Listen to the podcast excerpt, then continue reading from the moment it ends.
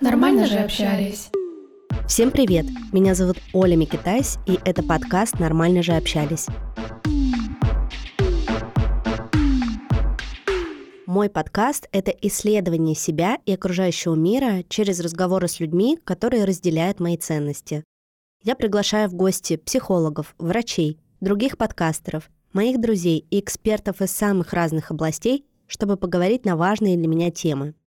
И сегодня я пригласила в гости Полину Цветкову, практикующего психолога, лектора, чтобы поговорить о том, что такое резилиентность, обсудить ее составляющие принципы и понять, как помочь нашим детям с развитием этого качества. Полина, привет. Привет, Оля. Ну что, с первого вопроса, как говорится, сразу в воду. Что это за такое понятие? Потому что я знаю, что многим оно не знакомо, но при этом оно очень важное, и сейчас об этом, ну, правда, много говорят. Да, понятие в русскоязычном контексте, мне кажется, не так известно. Более того, его всячески пытаются переводить. Вот resilience с английского жизнестойкость, э, жизнеспособность. Хотя это все не совсем корректно, потому что этот термин, он близок к понятию из физики, который по факту означает то, что материал способен восстанавливать свою форму после того, как, знаешь, как упругий мячик, который об стенку ударился, он приплюснулся, а потом отскочил и стал снова мячиком круглым. То есть это способность расти, развиваться, несмотря на то, что в жизни происходят не самые приятные события, а иногда даже достаточно травмирующие события.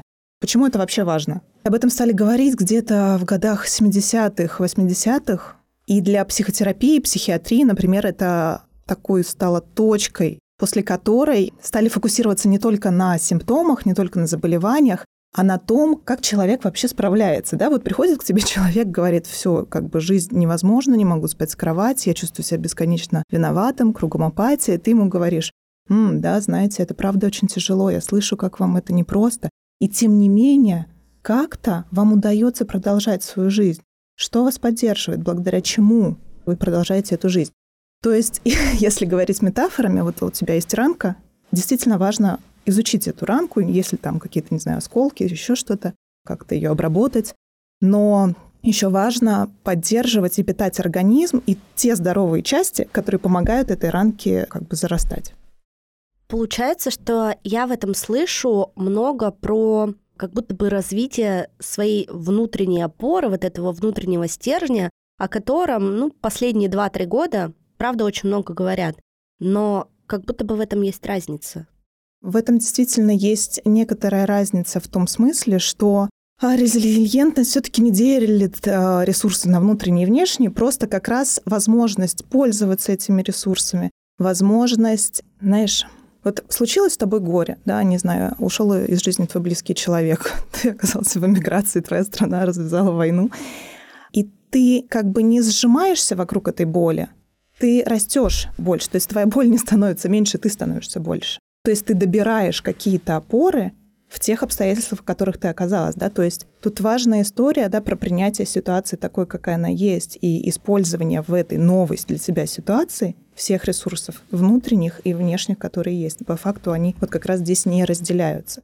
Однако, да, если мы возьмем как раз историю про то, как развивается резилиентность, да, как она развивается у нас, у наших детей, это как раз история про взаимодействие резилиентность, она во многом связана с тем, что я могу устроить поддерживающие связи. То есть это по факту вроде бы внешний да, ресурс. А если мы посмотрим чуть ближе, то окажется, что вообще это про мои качества, да, как я могу контактировать с людьми, выходить к ним, разделять свои чувства с ними, быть для них опорой и позволять им опорой для меня быть иногда. А какие качества, получается, относятся к резилиентности? Вот есть модель такая построения резилиентности, она называется Касита. Касита — это вообще жилище такое, да, ее разработали как раз для детей.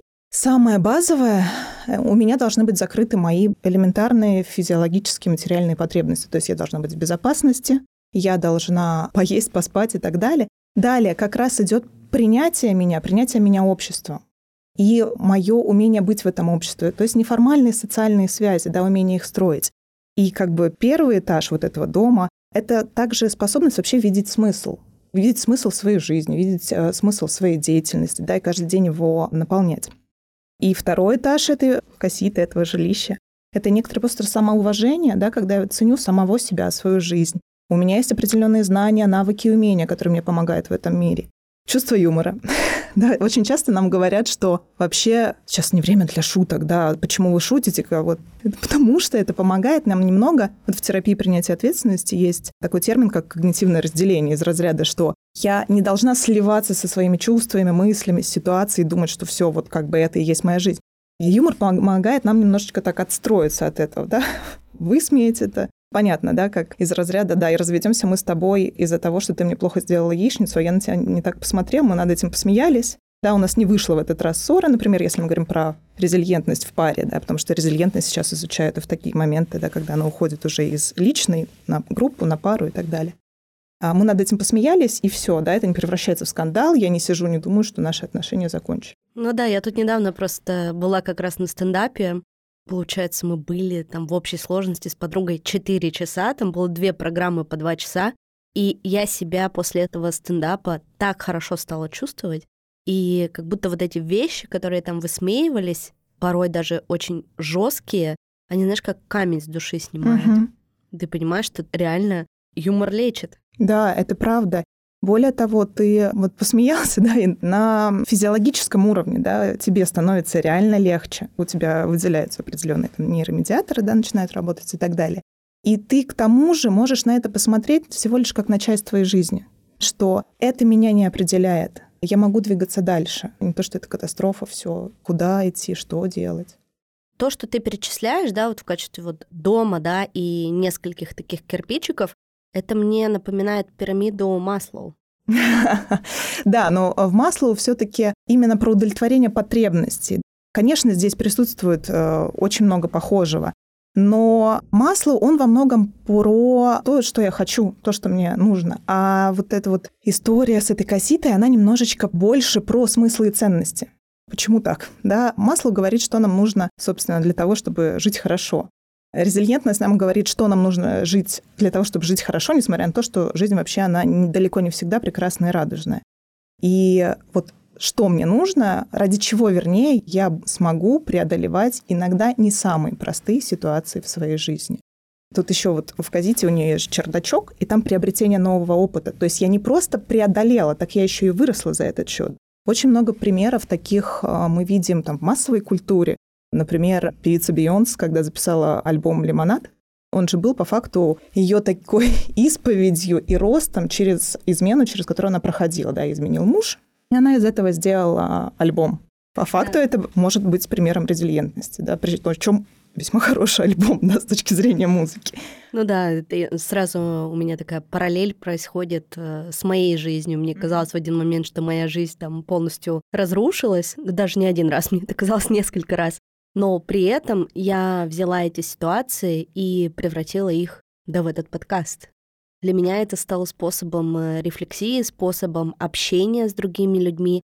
И как раз э, то, о чем я говорю в самой начальной ставке, да, это мое исследование mm-hmm. себя в первую очередь. Да, это тоже очень классный пример. И я думаю, сейчас там слушатели могут, например, для себя ответить на вопрос, чего бы не было в моей жизни значимого для меня, если бы я не прошел через эту сложную ситуацию? Мне кажется, это очень хороший вопрос. Понять, чему я научилась, да, может быть, как-то чисто психологически. А может быть, я встретилась с какими-то людьми, запустила проект, который сейчас там меня кормит или позволяет самореализовываться. Тут все сразу на этом моменте загрузились, поставили подкаст на паузу, пошли на Яндекс Музыку, если вы там слушаете подкаст и поставили нам сердечко, или если вы слушаете подкаст на Apple подкастах, то оставили нам комментарий и поставили 5 звездочек. Нам будет очень приятно, и, правда, оценки повышают прослушиваемость подкаста. Так платформы его будут больше рекомендовать. А какие, возможно, практические штуки можно применять, чтобы развить эту резильентность? Вся психотерапия по факту это развитие вашей резилиентности. Любые практики самопомощи, которые вам помогают в регуляции эмоций, в лучшем понимании себя, потому что осознанность, она очень как бы способствует э, повышению резилиентности, да, понимания того, что реально со мной происходит.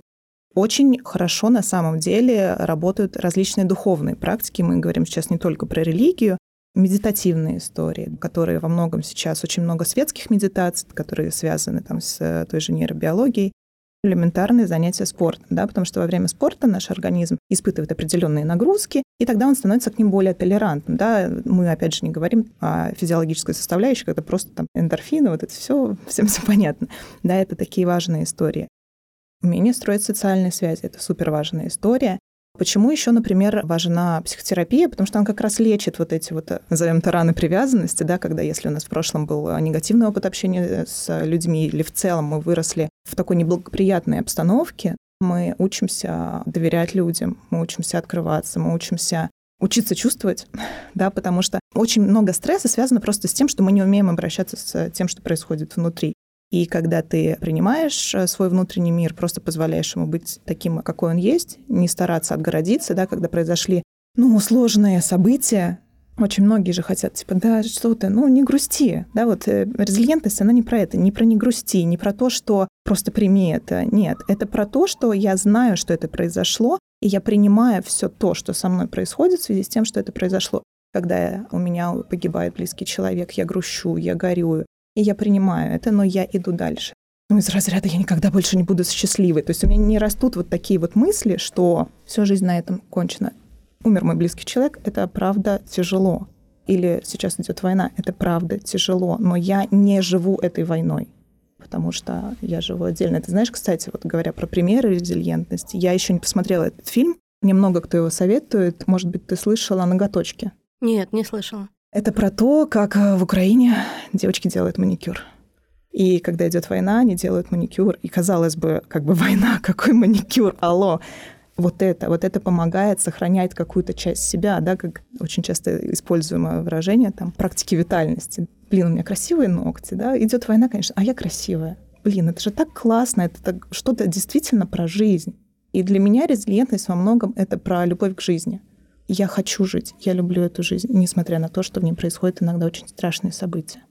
Хороший пример, и мне кажется, что многие из слушателей проходили такой период за последние два года, когда тебе кажется, как я могу жить э, свою обычную жизнь, да, как я могу радоваться новому маникюру, педикюру, ходить на массажи, там, на какие-то концерты, когда в мире ну, происходят ужасные вещи, когда с твоими близкими происходят ужасные вещи, но как будто бы, знаешь, нужно было такое усилие предпринять, ну вот точно у меня такое было, пересилить себя, чтобы продолжать дальше жить.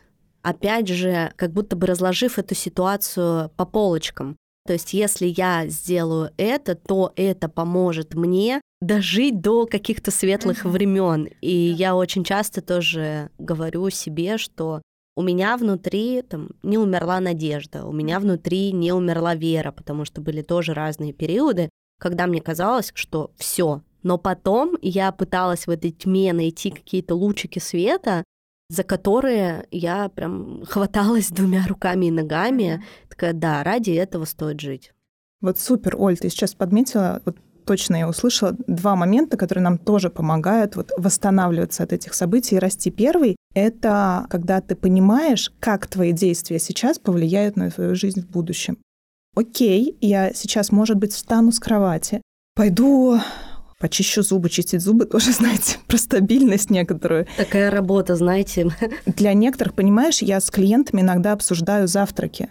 Да. Чтобы они начали готовить себе завтраки. Иногда это очень тяжело позавтракать, и вот, ага, я могу снова лечь в кровать и думать, что моя жизнь кончена, думать, что у меня нет сил, что я никогда больше ничего не исправлю, что я никогда не, не знаю, не буду радоваться, да, когда я не буду довольна своей жизнью, что я никогда не смогу установить отношения с своими друзьями, да, если они были разрушены. А можно сейчас встать и сделать что-то, может быть, самое маленькое, но что в дальнейшем Энтуана де Сент-Экзюпери, у него есть молитва о маленьких шагах сделать самый маленький шаг, который в дальнейшем, может быть, через неделю, может быть, через две, может быть, через год, чему-то хорошему меня приведет. И второй момент, который ты отметила, это оптимизм. Да, не такой сумасшедший, все фигня, а жизнь прекрасна. Это как раз такие противоположности этому. У нас был такой эпизод э, в начале этого сезона, можете вернуться к нему послушать, про позитив mm-hmm. и про вот эту фразу, да, все будет хорошо, насколько это вот позитивное мышление, оно на самом деле токсичное. Да, оптимизм здоровый, да, что действительно есть хорошего. То есть умение как понимать, что жизнь, она не всегда радужная, и умение видеть, что вообще-то в ней есть очень много прекрасного. И не понимать, что это как океан. Иногда на нем шторм, иногда на нем штиле светит солнце, но на глубине океан всегда спокоен. Это просто то, что происходит с ним на поверхности. И говоря, да, вообще про вот этот э, позитив, да, у нас вообще есть очень большой миф о счастье. И вот это вот э, социальные сети, коучи, психологи вложили, конечно, свою лепту в это. Спасибо им, конечно, большое, но не от всего сердца.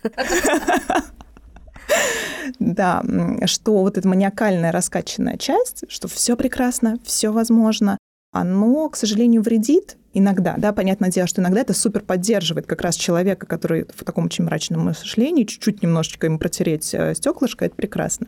Но иногда это наоборот. Ну, я же типа, я же, я же хорошая, да, еще из детства будешь хорошей девочкой, у тебя все будет хорошо. Будешь убираться в своей комнате, у тебя и в жизни будет порядок, говорила моя мама. вот. Привет, мам. А ты вырастаешь и думаешь, ну я же убираюсь в своей комнате, алло. и очень многие так сталкиваются в смысле. Я рассталась с э, мужчиной. Господи, со мной что-то не так. Никто же не расстается, у всех прекрасные отношения мы проваливаемся в то, что типа с нами что-то не так. Ну, это бывает, это часть жизни, это опыт. Кстати, готовность все принимать как опыт и извлекать из него какие-то уроки, это тоже такая хорошая штука. Да, слушай, интересно, а если поговорить вот про резилиентность и детей, какие практики, возможно, нужно применять или, возможно, какие-то техники, да, чтобы эти качества развить в своих детях?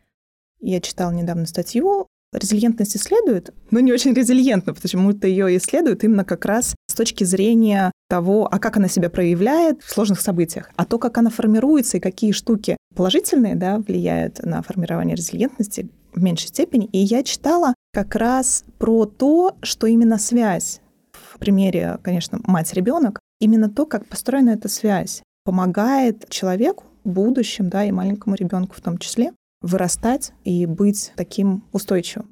Это значит, что в целом, когда я окей, когда я знаю, что я окей, да, и мне разными способами это транслировали родители, независимо от того, что бы я ни делала, в целом всегда было понимание того, что я значима для них, и я сама по себе неплохой человек, этого уже часто достаточно, да, потому что у нас часто бывает тоже такая сцепка, если я совершил ошибку, ну все, это катастрофа. А если ты, когда ты принимаешь ребенка, ты можешь не принимать его поведение, но принимать ребенка целиком. Вот очень много исследуют, кстати, у детей таких неблагополучных.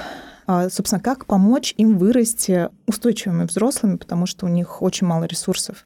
И там часто пишут, даже если ребенок совершил плохой поступок, ну, там инструктируют социальных работников, сначала расспросите его, а как он это сделал? И вы увидите, насколько изобретательны эти дети, да, вы увидите их прекрасные качества. И ваша задача направлять эти качества в мирное русло и просто помогать детям находить свои смыслы и ценности через трансляцию отношения к ним, через а, просто умение быть рядом, принимать их, принимать себя в разных состояниях тоже, потому что они учатся о нас, глядя на нас, да, наши дети, они будут э, делать не то, что мы их просили, а то, как мы сами поступали. Да, они же тоже учатся через э, наблюдение. Ну, правда, да. И я, как мама одного из детей-подростков, ты знаешь, я сейчас себя ловлю на мысли, что я совершенно не могу с ней найти общий язык. Как будто бы ниточка, которая всегда была между нами, она с каждым днем все становится тоньше, тоньше, тоньше. Иногда такие даже моменты происходят, что все, я, я устала, я больше не могу, у меня опускаются руки. Да, я слушаю кучу подкастов, я веду свой подкаст, постоянно говорю об этом, читаю различную литературу, но, блин, не работает. Не могу сама найти общий язык со своим ребенком, потому что подростковый период это реально какая-то жесть, и человек тебя просто не слышит. Я уже не знаю, мне кажется, я тысячу способов различных перепробовала, и все, я устала. Иногда я просто поднимаю ручки, такая, я сдаюсь, делай, что хочешь, иди куда хочешь, поступай как хочешь. Меня больше не хватает никаких сил, никакого терпения. Да, это правда очень тяжелый период как для мамы, так и для самого ребенка. И вот ты очень точно отметила в самом начале, ниточка становится тоньше, ребенок растет, он потихонечку понимает, что родители уже не такие крутые, как-то ищет себя, пытается идентифицироваться с какой-то группой сверстников. Не всегда это к тому же получается, потому что, более того, подростки весьма жестокие люди. И это правда очень сложно со всех сторон. Как-то я услышала фразу, нам мало кому понравится, но мне кажется, в ней правда много истины. То есть ребенка нужно любить сильнее всего в тот момент, когда он меньше всего этого заслуживает. Конечно, это да, всегда есть оговорки, бывает по-разному и так далее. Конечно, э, ребенку нужны границы.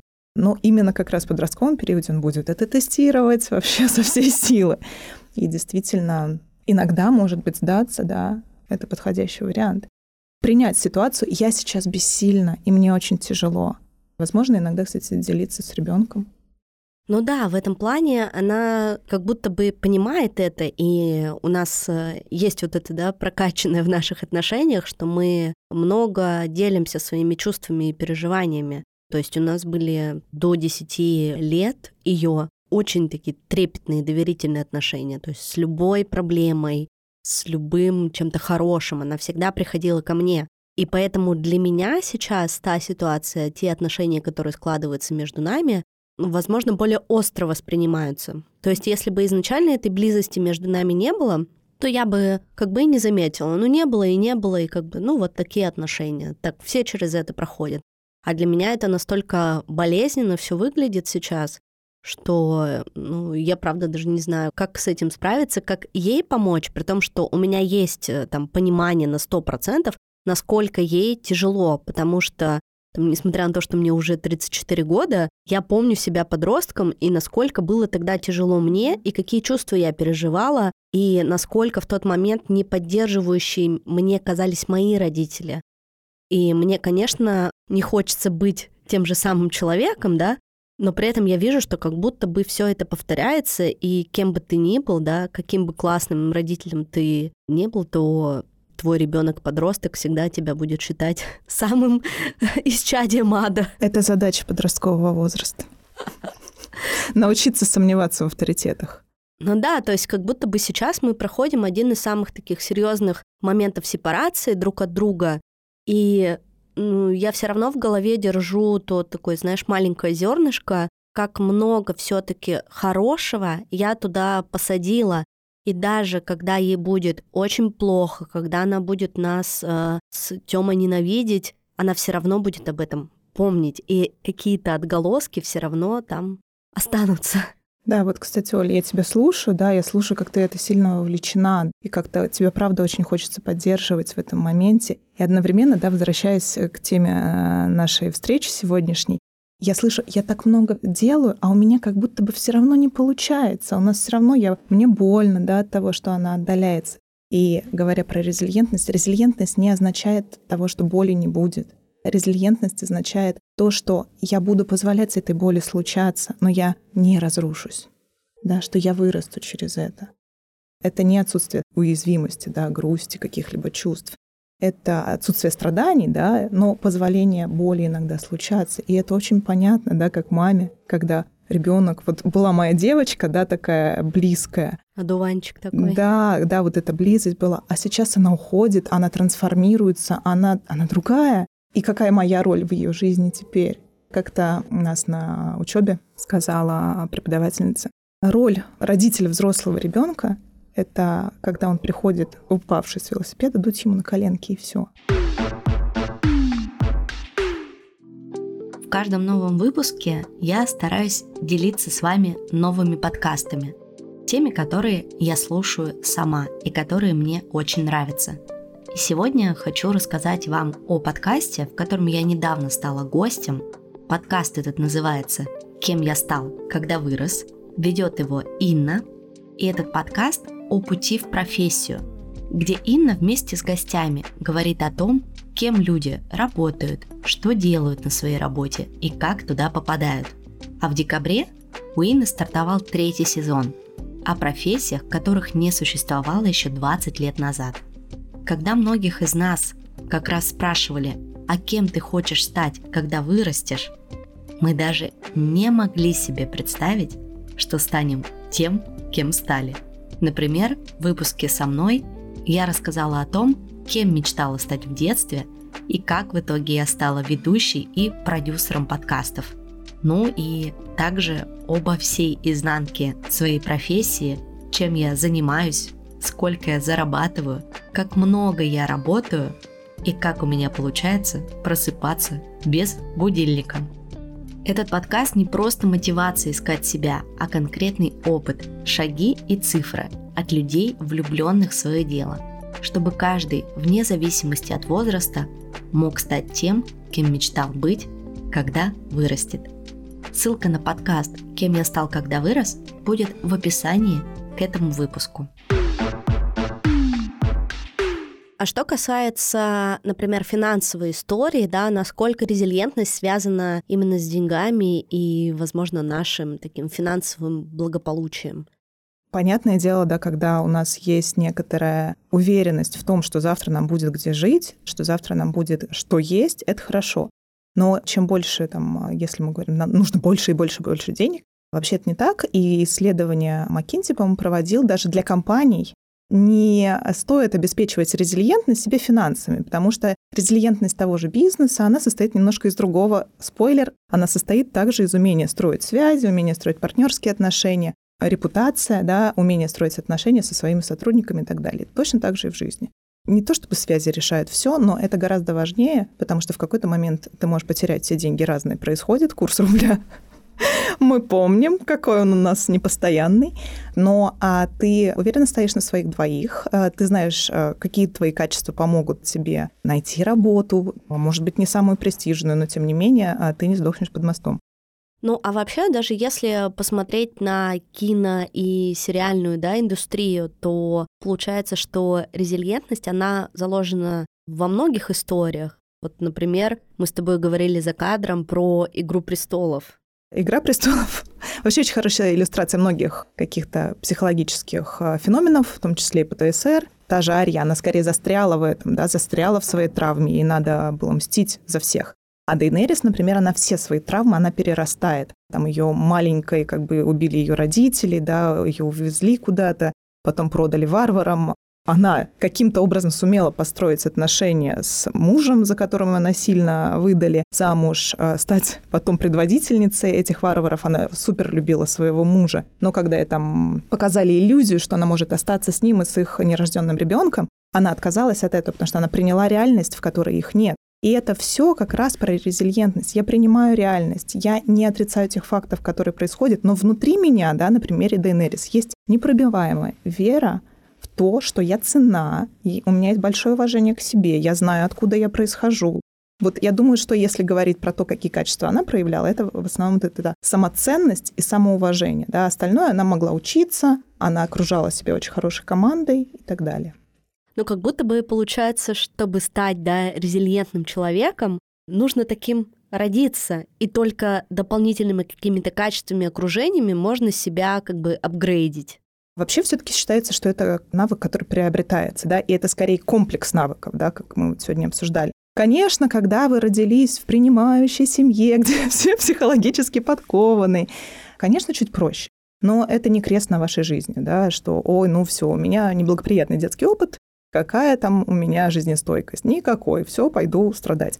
Нет, конечно, друзья, все это можно в себе воспитывать. И воспитывать в первую очередь через окружение. Да, когда вы окружаете себя людьми, которые не застревают в страданиях, которые ну, просто иногда радуются жизни и знают, что даже с утра пойти попить кофе — это кайф, и это практика витальности, назовем это так. Я перед нашей записью выпила очень вкусный флэт white и съела паштельку. Боже, я столько радости и удовольствия испытала.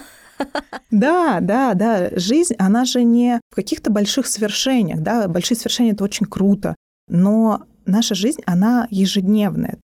Вот подумайте, правда, что делает вас живыми на ежедневной основе. И это не всегда какие-то ну, вкусняшки, да, ничего не имею против вкусняшек, сама регулярно к этому прибегаю.